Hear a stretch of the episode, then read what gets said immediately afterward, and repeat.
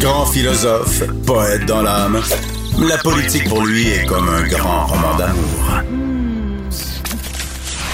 Vous écoutez Antoine Robitaille, là-haut sur la colline. C'est mardi, jour de chronique consti. On s'érotise une question constitutionnelle à la fois. La traduction constitutionnelle La question constitutionnelle. Et bonjour Patrick Taillon, Bonjour Antoine. notre chroniqueur constitutionnel et accessoirement professeur de droit à l'Université Laval. Petite bombe à Fredericton, euh, donc euh, la semaine passée, entourant la nomination d'une lieutenant-gouverneur euh, unilingue, unilingue anglais, faut le dire, unilingue anglaise? Oui, c'est une femme. OK. Et, et Mme Murphy. hein? Oui. Et il y a eu des répercussions jusqu'à Ottawa. Il, va en avoir, il y en a sûrement eu et il va en avoir de plus en plus. Oui. Parce que, euh, bon, c'est une affaire qui, à, première vue, semble euh, ne concerner que le Nouveau-Brunswick, mais c'est tout le contraire.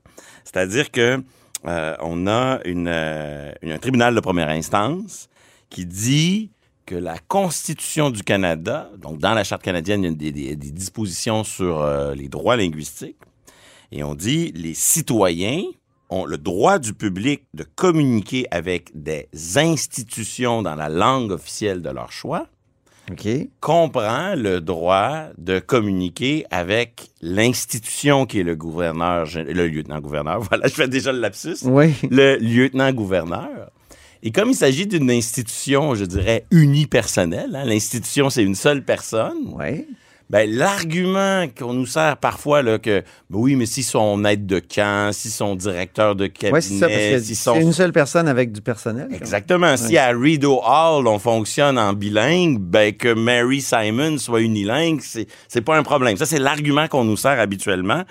Et, et là, euh, la Cour euh, du banc de la Reine, qui est un tribunal de première instance au Nouveau-Brunswick, dit non, le droit de L'équivalent de notre cours du Québec. cour du super... Moi, je crois que c'est cour supérieur. OK. Mais euh, le, le, le tribunal dit le, le gou- lieutenant-gouverneur, il remet des médailles, il fait toutes sortes de choses et les citoyens, c'est une institution, doit pouvoir communiquer avec lui euh, dans la langue de son choix. Aïe. Et, et on raisonne beaucoup. J'ai rarement vu ça dans une affaire euh, de droit linguistique. On utilise constamment ce que j'appellerais l'argument miroir. Ah, C'est-à-dire à des fins pédagogiques, on dit, imaginons deux minutes qu'on nomme un lieutenant-gouverneur unilingue francophone.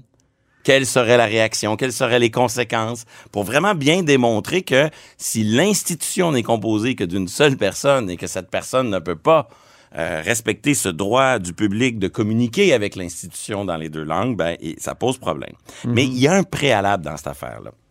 Je dirais que c'est, euh, pour, pour le, le dire euh, dans des termes pas trop techniques, c'est la question de savoir, est-ce un dossier trop politique pour que les tribunaux se prononcent? Oui, c'est- mon impression. Dans notre jargon, on appelle ça la justiciabilité. Oui. Euh, et, et là, au fond, on a une affaire... Est-ce qu'il n'y a pas une discrétion totale de la part du politique dans ces euh, nominations? On est dans le cœur du cœur du cœur du pouvoir. Là.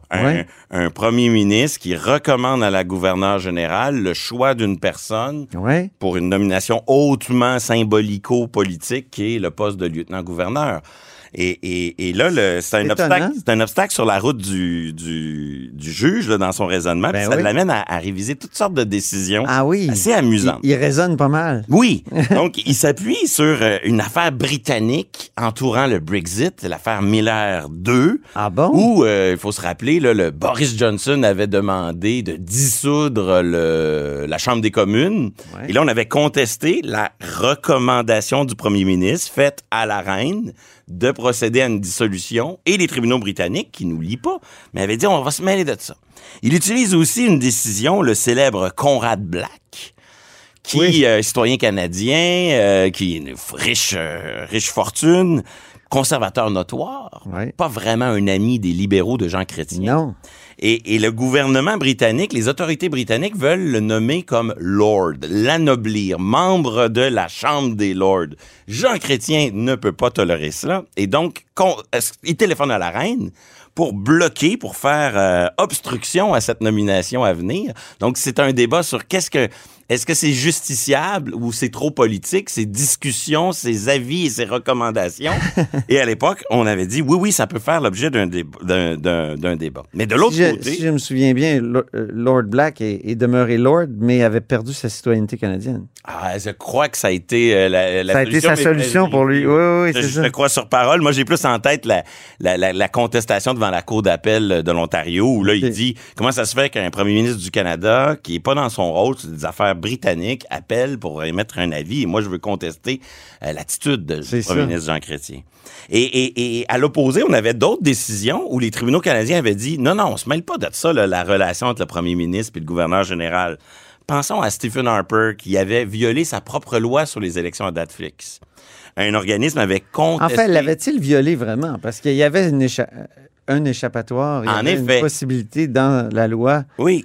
De, Et- de le faire. et dans un des élections à date molle, comme disait Marc Chevrier, un de nos collègues, euh, un de tes collègues. Je suis d'accord avec cette lecture. Oui. Mais quand euh, un citoyen, un groupe euh, a contesté cela devant des tribunaux en Ontario, on leur a dit c'est pas recevable, c'est trop politique comme débat, c'est pas justiciable parce que euh, la, la- la relation entre le premier ministre et, euh, et, et- et le, et le gouverneur général, on touche pas à ça. Et même chose avec une loi de l'Alberta qui imposait des élections pour les sénateurs.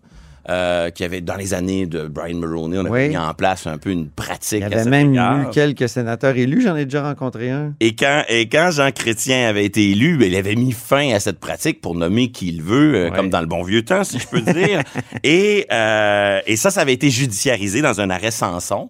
Et là, on avait dit non, non, les tribunaux veulent pas se mêler de ça. Fait il y avait comme des précédents qui allaient d'un côté pour dire non, non, on se mêle pas de ce genre de, de relation euh, premier ministre, gouverneur général, et d'autres arrêts qui laissaient croire le, le contraire.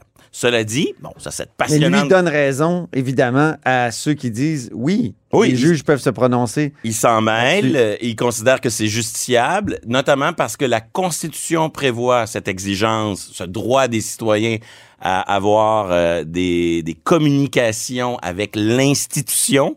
Et comme l'institution est composée d'une seule personne, ben, il considère que ce droit-là n'est pas Aïe, aïe, aïe. respecté. Et là, on pourrait avoir un effet domino. C'est ça qui est le plus intéressant. Euh, d'un côté, nombreux sont ceux qui vont dire le Nouveau-Brunswick est la seule province bilingue au Canada, donc c'est le seul endroit où cette exigence de bilinguisme existe. Ah, OK. Mais c'est pas tout à fait vrai. Parce que l'article 20, paragraphe 2, là, qui est au cœur de ce débat-là, ben, il y a un pendant fédéral qui s'appelle l'article 20, paragraphe 1, qui dit exactement la même chose, mais Ah pour oui? les institutions fédérales. Lisons-le, l'article. Euh, oui, ben, grosso modo, le public, j'en saute des bouts, mais le public a, au Canada, droit à l'emploi du français ou de l'anglais pour communiquer avec, je saute quelques mots, des institutions du Parlement et du gouvernement du Canada. C'est clair que l'institution du gouverneur général fait partie des institutions parlementaires et gouvernementales du Canada. Et donc, après l'affaire Julie Payette qui a qui a explosé au visage de, de monsieur euh, le premier ministre euh, Justin Trudeau. Oui. Là, il se retrouve avec un choix audacieux. Mary Simons, une, une, euh, une gouverneure générale qui ne maîtrise pas le français. Non, mais qui dit qu'elle va l'apprendre. Oui, le sénateur Claude Carignan qui dépose le projet de loi S-220 pour modifier la loi et exiger des prochains gouverneurs généraux une maîtrise du français. Et soudainement, cette décision du Nouveau-Brunswick qui ne produit pas d'effet là, au fédéral, Non. mais c'est une question de temps. Ah Là, la décision en... Parce que c'est un précédent. Ben oui, et ça va aller en appel. Ouais. Et là, en appel, vu la- la- l'importance de ce qui a été décidé, probablement que, par exemple, est-ce que le gouverneur, est-ce que le procureur général du Québec, les avocats du ministère de la Justice du Québec vont intervenir? Je pense bien que oui. Ben oui. Euh, est-ce que d'autres provinces vont intervenir? Peut-être.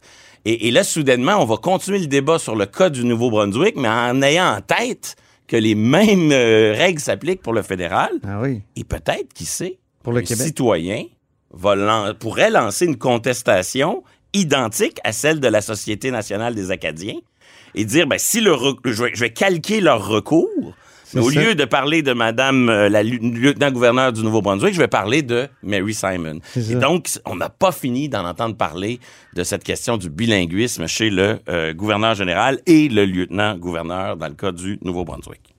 C'est passionnant. Une autre euh, question passionnante, c'est celle du rapatriement de la Constitution. Oui. On en oui. a souvent discuté, toi et moi. Et là, il y a un anniversaire qui nous amène à en parler de nouveau. C'est les 40 ans de la proclamation de la loi euh, sur la Constitution de 1982 par la reine elle-même à Ottawa le 17 avril 1982. C'est intéressant ces bilans-là parce que on peut faire le bilan sur le bilan, c'est-à-dire comment on en parle. Oui. Et au fond, le, le rapatriement de 82, il y avait à peu près trois versants. Il y avait le versant, euh, on ne mettait pas la Constitution dans un bateau pour la ramener au Canada, là, mais on canadianisait sa modification. Moi, j'ai interviewé là, Marc Lalonde, Oui. par exemple, Céline Hervieux-Payette, euh, Serge Joyal, donc trois libéraux de Trudeau euh, qui sont encore de ce monde et qui, qui m'ont tous les trois dit c'est l'indépendance du Canada qu'on a ça. fait. C'est dans notre Donc, on relation avec les Britanniques. Disons, sous réserve de la question de la monarchie, là, Ah qu'on oui. on pourrait débattre. Pour tout le reste, c'est la fin de nos liens avec le, le Royaume-Uni. Puis là, c'est fascinant parce qu'on en a très peu parlé dans les derniers jours de cet aspect-là.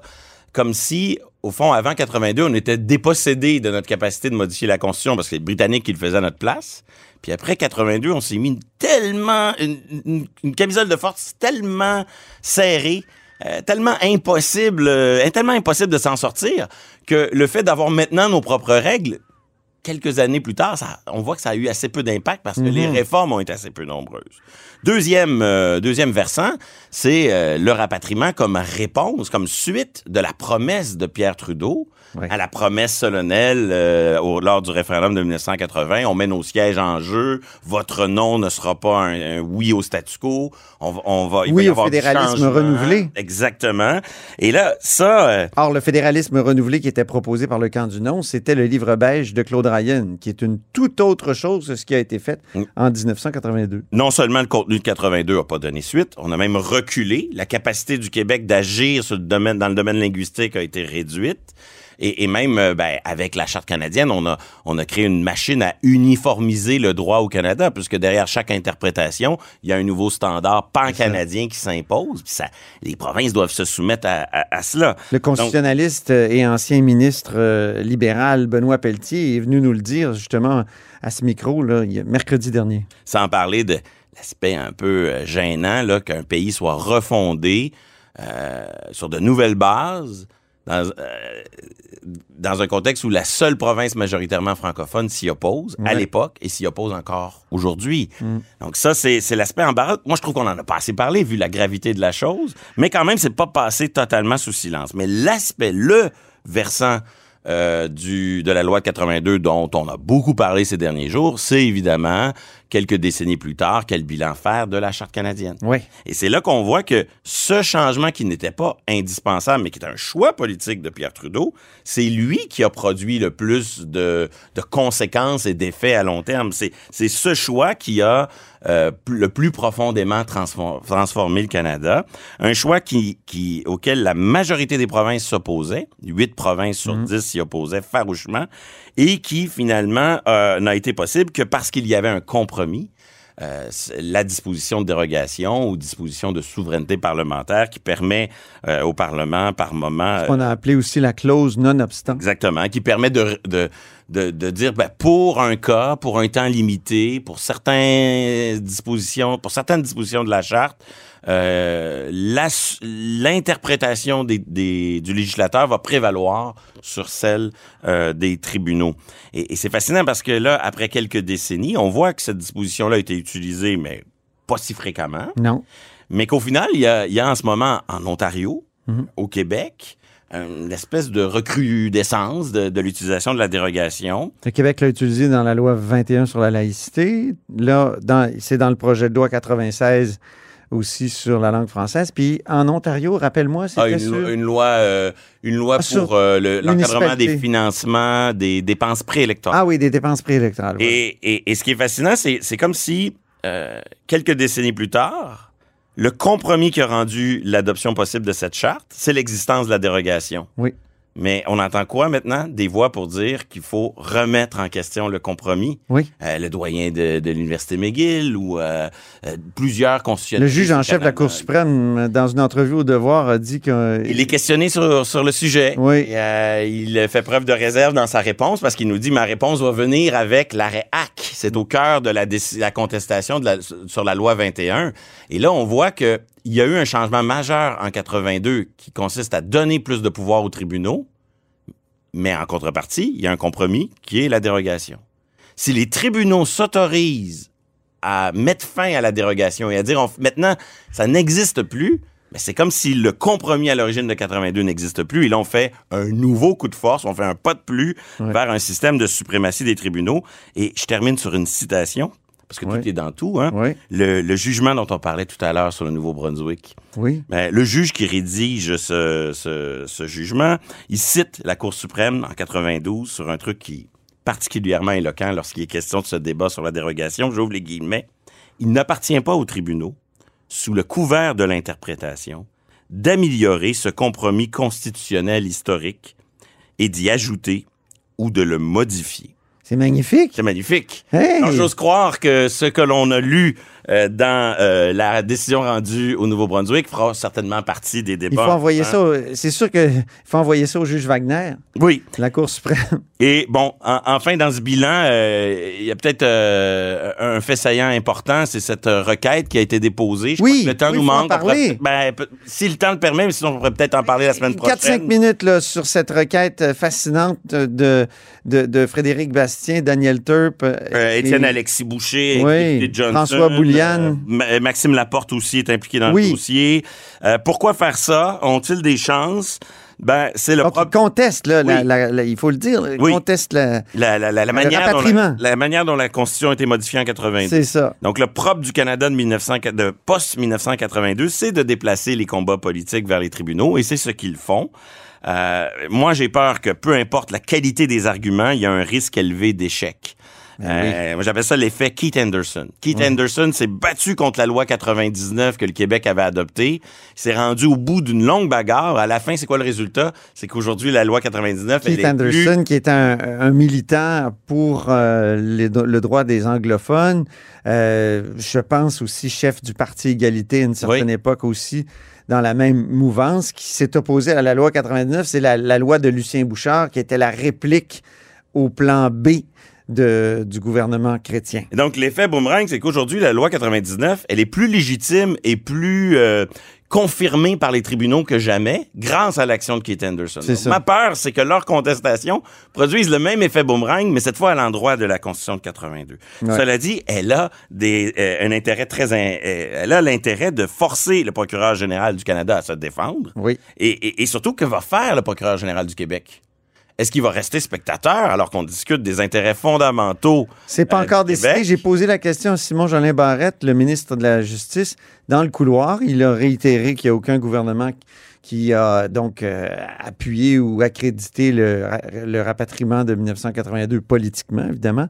Mais euh, il a dit on va prendre notre décision prochainement. Donc on a hâte, là, c'est- ça doit être cette semaine que ça, soit- ça, ça- ça- va se passer. il peut difficilement rester spectateur. Ouais. Sur les arguments, Il est ont... mis en cause, hein, comme on dit. Oui, Ouais. mais là, il faut, il faut qu'ils décident de- d'intervenir ou, ou pas, et intervenir au soutien de la demande ou pas.